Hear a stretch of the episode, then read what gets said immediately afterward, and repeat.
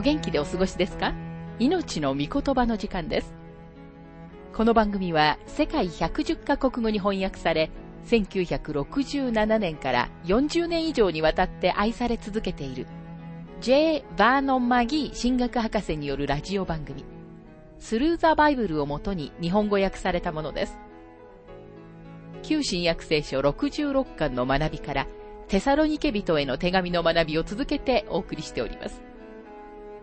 今日の聖書の箇所は、第一テサロニケ人への手紙一章一節から三節です。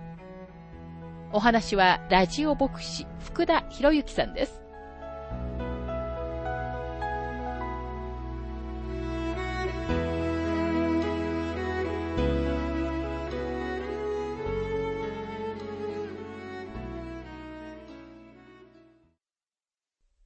第一テサロニケ一章の学びをしていますが、一章の一節。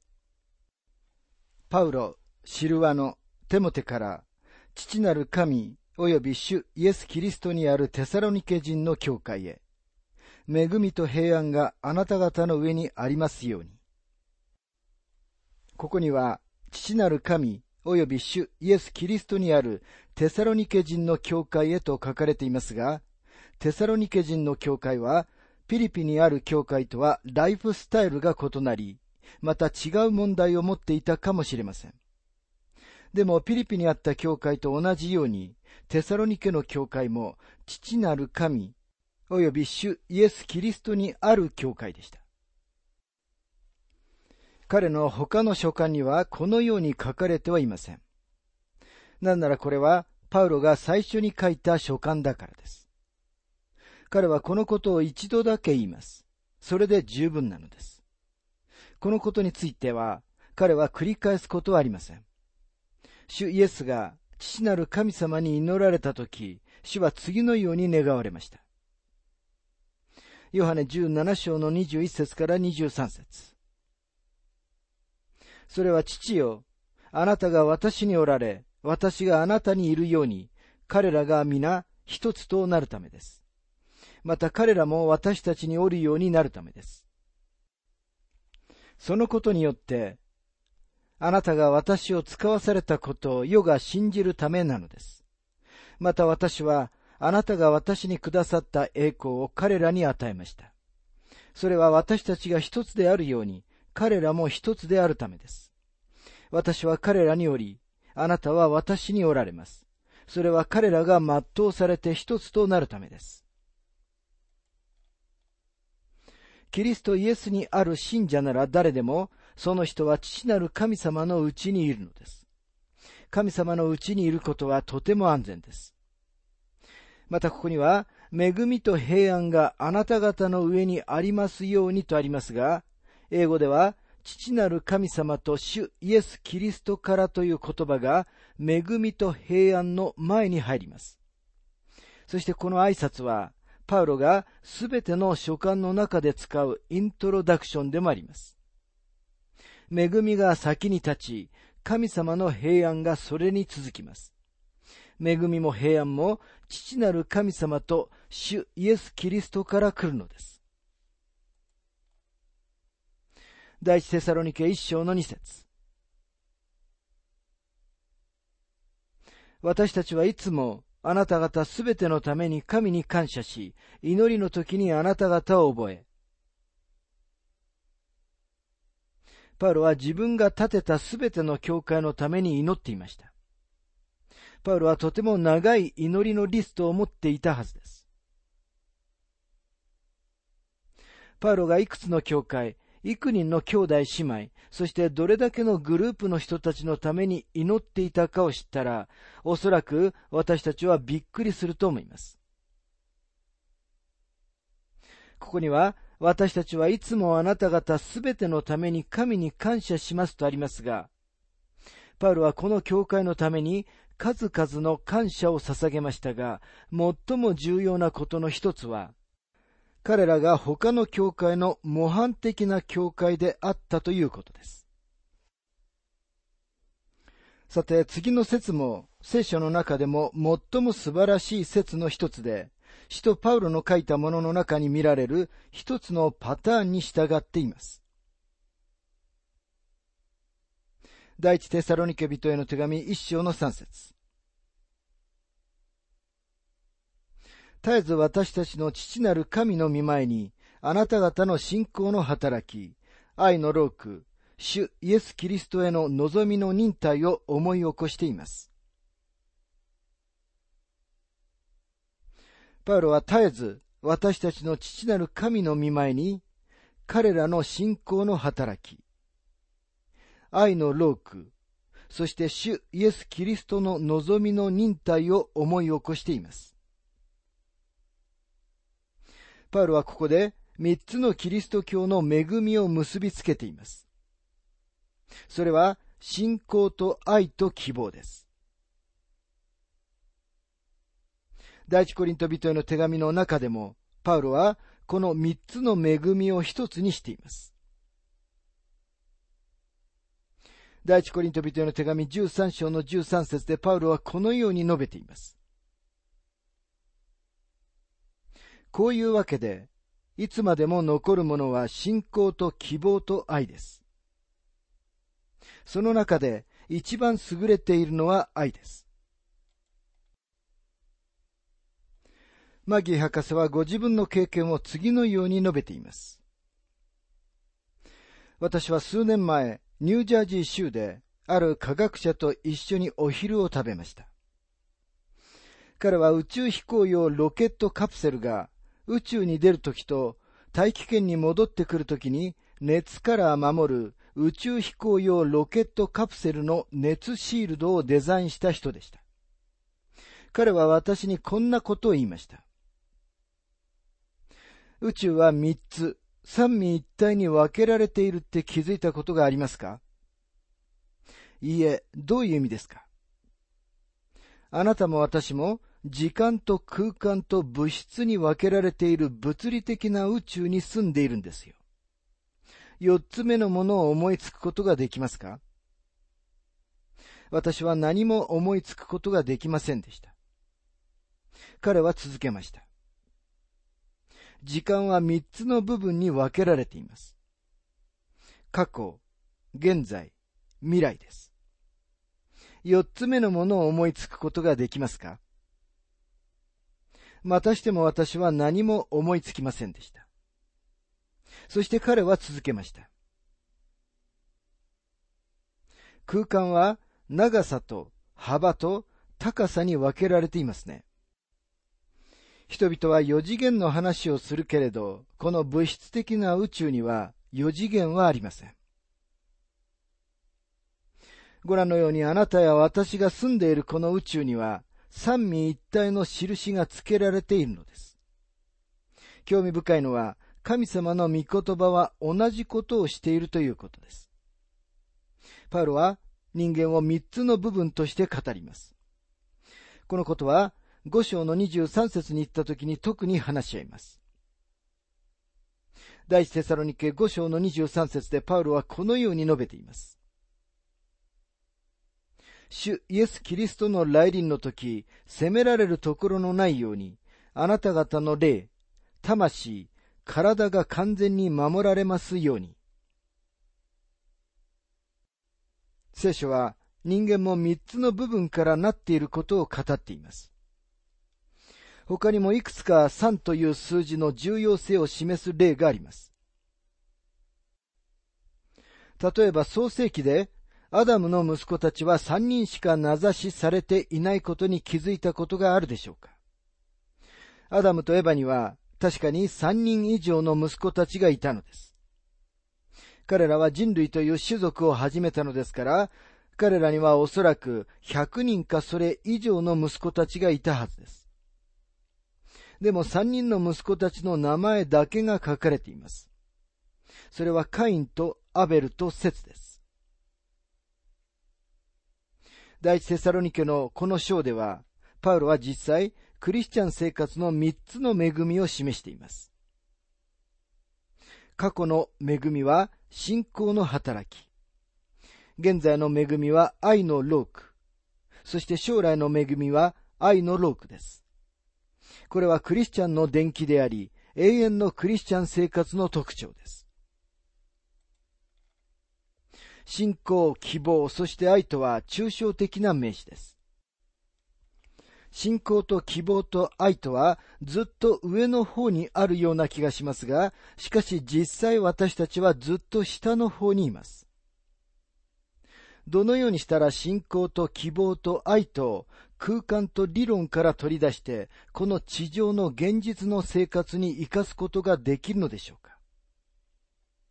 どのようにしたら信仰と希望と愛を抽象的な性質のものではなく、具体的なものにできるのでしょうか？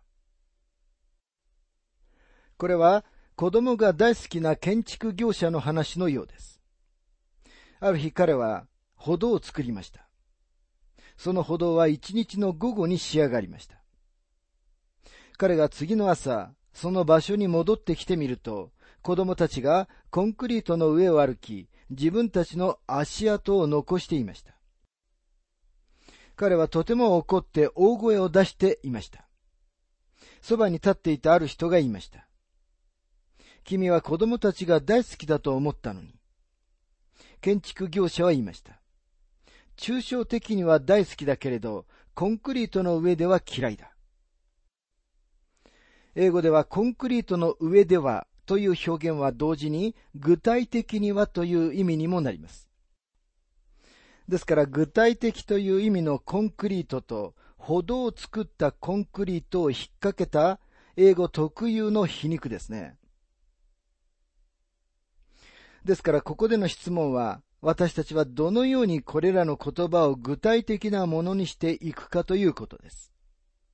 パウロはこの三つの言葉を単なる抽象的な言葉ではなく、地に足のついた現実的なものにしたのです。では彼がどのようにしてこれらを現実のものにしたかに注目したいと思います。信仰の働き、愛のローク、望みの忍耐からパウロはテサロニケの信者たちの人生の三つの段階を引用しています。まずは、第一テサロニケ一章の九節あなた方がどのように偶像から神に立ち返って、というのは信仰の働きです。二つ目は、第一テサロニケ一章の九節生ける誠の神に仕えるようになり、という愛のロークです。そして三つ目は、第一テサロニケ一章の十節イエスが天から来られるのを待ち望むようになったという再臨に対する忍耐です。さて、信仰の働きとは不思議な表現です。なぜなら、私たちは次のように教えられているからです。エペソビトへの手紙2章の8節から9節あなた方は恵みのゆえに信仰によって救われたのです。それは自分自身から出たことではなく、神からの賜物です。行いによるのではありません。誰も誇ることのないためです。それでもここで信仰の働きという言葉が使われています。パウロは自分とヤコブがお互いに矛盾することがないということをとてもはっきりさせていると思います。ヤコブは次のように書いています。ヤコブの手紙2章の18節さらにこういう人もあるでしょう。あなたは信仰を持っているが、私は行いを持っています。行いのないあなたの信仰を私に見せてください。私は行いによって私の信仰をあなたに見せてあげます。これが信仰の働きです。信仰が他の人々に対して証明される方法なのです。ヤコブが書いていることと、パウロが書いていることには、ある人たちが言っているような矛盾は全くありません。なぜなら彼らは二人とも同じことについて書いているからです。信仰は神様の御言葉に対する人間の魂の応答です。人間が神様の御言葉に応答すると、信仰によって歩むようになるのです。パウロはこのことを第二コリント人への手紙5章の7節で次のように述べています。確かに私たちは見るところによってではなく、信仰によって歩んでいます。そして主イエスも同じことを言われました。ヨハネ6章の28節から29節すると彼らはイエスに言った。私たちは神の技を行うために何をすべきでしょうかイエスは答えて言われた。あなた方が神が使わしたものを信じること、それが神の技です。主は、あなたが自分の行いによって神様のもとに来ることができるとは言われませんでした。あなたは信仰によって神様の身元に行かなければならないのです。そうすれば、あなたの人生に生きている信仰が現れます。信仰は、信仰によって生きている人の人生の中に現れるのです。ルカの福音書5章の4節から5節に記録されているように、このことの良い実例が人たちの人生の中にもあります。ルカ5章の4節から5節には次のように書かれています。深みにこぎ出して網を下ろして魚を取りなさいと言われた。するとシモンが答えて言った。先生、私たちは夜通し働きましたが、何一つ取れませんでした。これは事実です。私たちは夜通し働きましたが、何一つ取れませんでした。私たちはこの湖をよく知っています。また戻ったところで何になりましょうというわけです。でも、シモン・ペテロが何と付け加えたかに注目してください。彼は言いました。でも、お言葉通り網を下ろしてみましょう。ペテロは戻ってもう一度網を下ろすと言っています。これが信仰の働きなのです。信者として私たちは信仰の働きとは神様の御言葉に立って行動することだと気づく必要があります。神様の技とは何でしょうかそれはイエス・キリストを信じることです。主イエスは神の技を次のように定義されました。ヨハネ6章の29節あなた方が神が使わしたものを信じること、それが神の技です。あなたが神様の御言葉が何と言ってるかに基づいて行動するとき、あなたの信仰がこの世に対して明らかになります。それが信仰の働きです。カインとアベルの人生の中にも同じことが説明されています。カインの問題は何だったのでしょうか彼は生まれつきの罪人でしたが、それだけでなく、自分の選択と行動においても罪人でした。ヘブル人への手紙11章の4節にはこのように書かれています。信仰によってアベルはカインよりも優れた生贄を神に捧げ、その生贄によって彼が偽人であることの証明を得ました。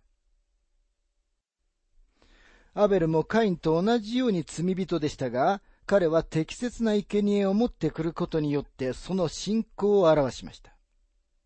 信仰とは、信者と神様との間の交わり、連結、関係です。信仰は神様の御言葉をあなたの心に伝達し、あなたはそれに応答します。それが改心です。改心とは神様を信じることです。このテサロニケ人たちは偶像から神様に立ち返りました。パウロはテサロニケに入っていって、あなた方が偶像を礼拝するのは正しいことではないと思う。それはひどいことだと言ったのではありませんでした。彼は一度もそのようなことは言いませんでした。そこに行った時パウロはキリストを述べ伝えたのです。この人々にとっては、偶像は不愉快極まりないことであるわけではなかったのですが、パウロがキリストを述べ伝えるのを聞いたとき、彼らは神様を信じ、神様に立ち返りました。彼らが神様に立ち返ったとき、自動的に彼らは偶像に背を向けたのです。人々はよく御言葉を伝えた人に、あなたが私を改心させた、などと言いますが、人は誰一人人を改心させることはできません。その人はただ神様の御言葉を示しただけです。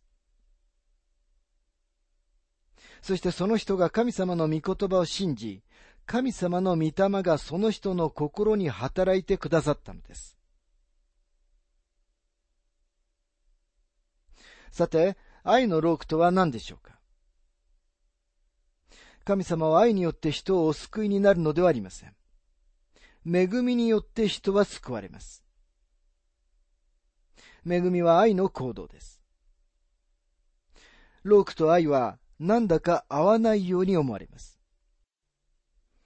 でもお分かりのように愛はロークします。そして愛が働くときそれはロークとは思われません。ある男性が赤ちゃんを抱っこしている女の子に次のように言いました。その赤ちゃんは君には重すぎやしないかい？すると彼女はこんな風に答えました。そんなことないわ。だってこの子は私の弟だもの。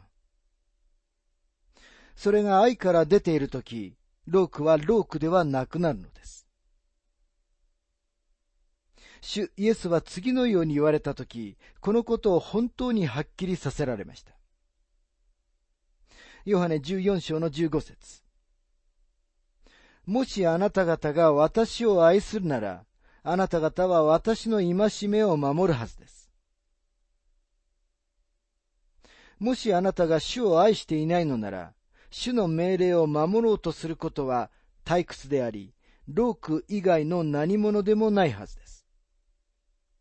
もし今日、主のために働くことがあなたにとって大きな重荷であるなら、主イエスはあなたに、兄弟よ、おやめなさい。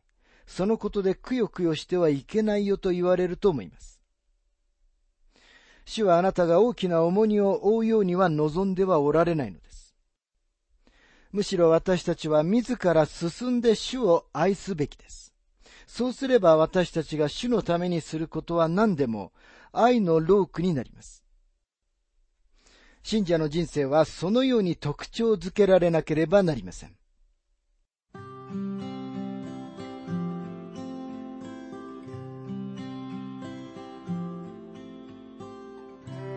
命の御言葉お楽しみいただけましたでしょうか？